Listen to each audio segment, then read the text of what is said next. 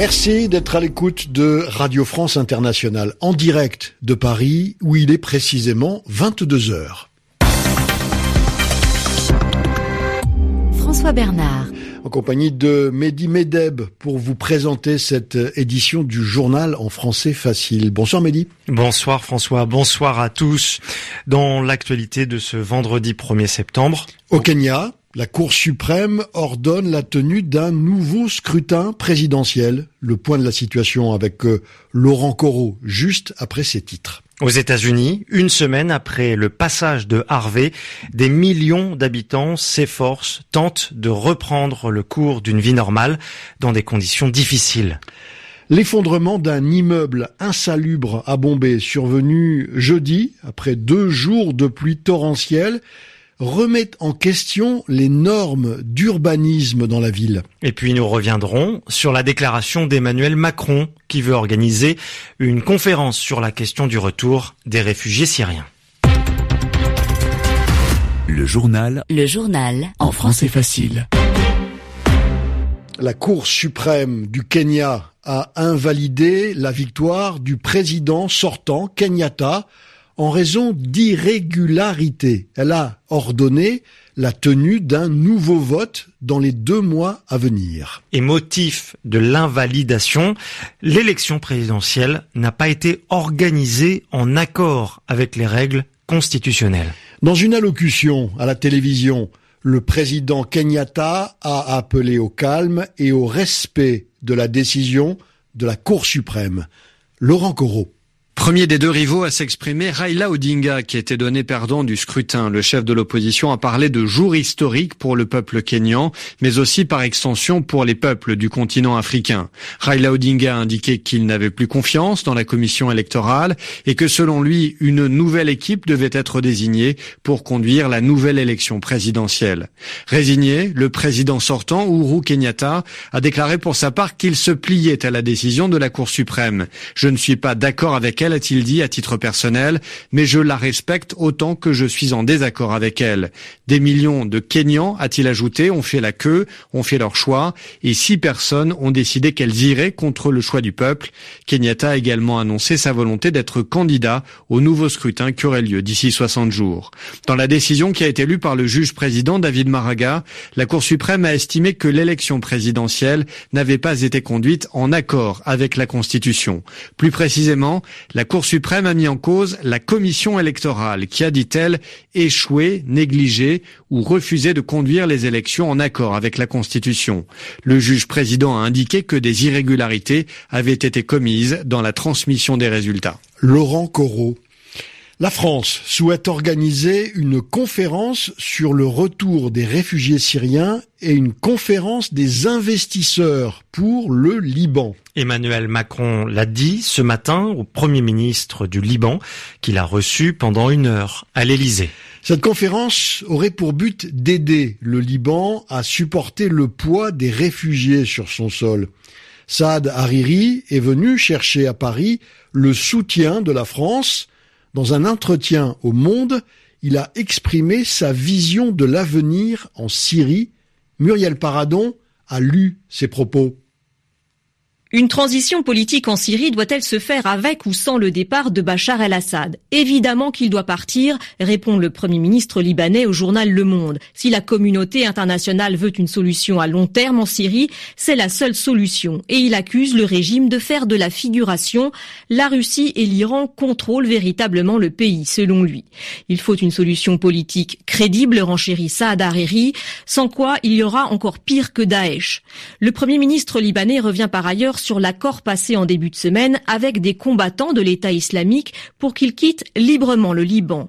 Il s'agissait en échange de retrouver les corps de soldats libanais enlevés et tués par Daesh. Mais, affirme Saad Hariri, le transport des djihadistes en bus vers l'est de la Syrie a été décidé par les Syriens et le Hezbollah, la milice libanaise qui soutient le régime de Bachar el-Assad. Ce transfert de djihadistes vers la frontière irakienne a provoqué la colère de Bagdad et celle de la coalition menée par les États-Unis qui y voient une nouvelle menace pour l'Irak. Muriel Paradon.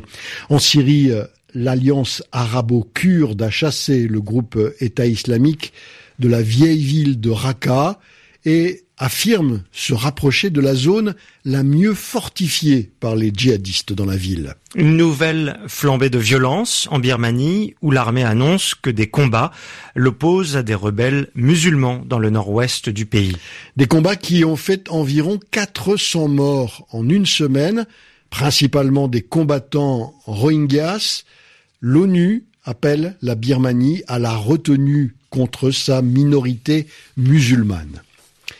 Une semaine après avoir été frappé par l'ouragan Harvey, des millions d'habitants du sud des États-Unis s'efforcent de reprendre le cours de leur vie dans des quartiers toujours inondés.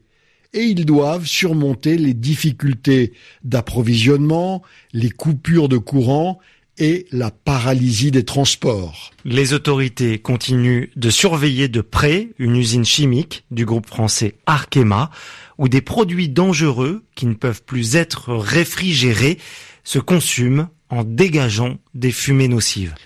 Autre catastrophe liée à la météo. En Inde, l'effondrement d'un immeuble, mercredi, a fait 33 morts à Mumbai. Les pluies diluviennes qui ont inondé la ville ces derniers jours pourraient avoir causé cet effondrement. Mais ces précipitations ne sont pas les seuls responsables de ce problème à Mumbai. De nombreux vieux immeubles menacent de s'écrouler sans que la municipalité réagisse face à ce danger. Antoine Guinard est à New Delhi pour RFI. C'est le troisième immeuble qui s'est effondré en moins d'un mois à Bombay. Le bâtiment de six étages qui s'est écroulé jeudi dans un quartier densément peuplé avait été construit il y a plus d'un siècle. Il avait été déclaré inhabitable en 2011, mais de nombreux résidents avaient refusé de déménager. Une quarantaine d'entre eux ont été secourus entre jeudi soir et vendredi matin. La mousson qui frappe chaque année cette ville portuaire contribue incontestablement à la dégradation des bâtiments, mais pour Pravan Naik, architecte basé à Bombay, dont le cabinet réalise régulièrement des projets de travaux publics pour la ville, ce n'est pas l'unique facteur. Il y a une politique de contrôle des loyers qui sont plafonnés dans ces anciens immeubles, ce qui veut dire que les propriétaires n'ont souvent pas les moyens de les entretenir. Ils préfèrent les laisser s'écrouler car ils récupèrent ensuite le terrain qu'ils peuvent vendre très cher à des promoteurs immobiliers.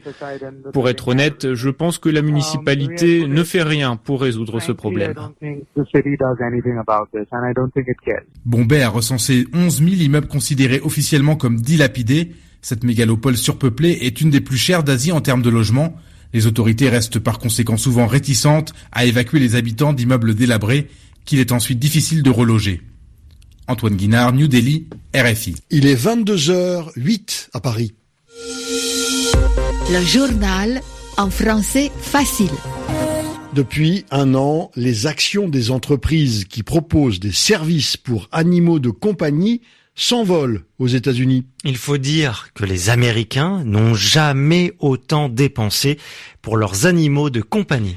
Les nouvelles générations adoptent plus de chiens qu'ils ne font d'enfants et sont prêts à mettre la main au portefeuille, nous dit Anne Verdaguet.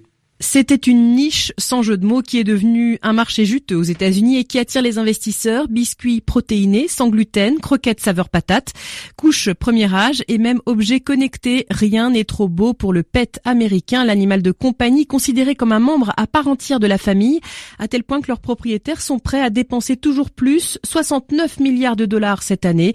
Et ce sont les dépenses de santé qui pèsent le plus lourd. Certaines cliniques pour animaux n'ont rien à envier aux établissements pour humains. On y pratique le détartrage dentaire ou des cures d'amaigrissement sur tapis de course pour chats obèses.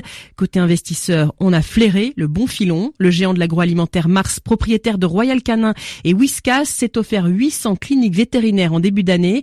Le marché de l'alimentation est lui aussi florissant et les marges sur les produits bio ou labellisés santé sont meilleures que chez les humains. Les dernières tendances, là aussi, sont toujours plus folles. Plusieurs start-up américaines proposent désormais du faux vin pour chats colorés à la betterave, appelé Ou encore Pinot Miaou. Anne Verdaguet, du football pour finir. L'UEFA a ouvert une enquête sur le Paris Saint-Germain dans le cadre du fair play financier. Elle portera sur la conformité du club avec l'exigence de l'équilibre financier après les transferts du Brésilien Neymar et du Monégasque Mbappé. À suivre donc. Fin de ce journal en français facile, 22h10 à Paris.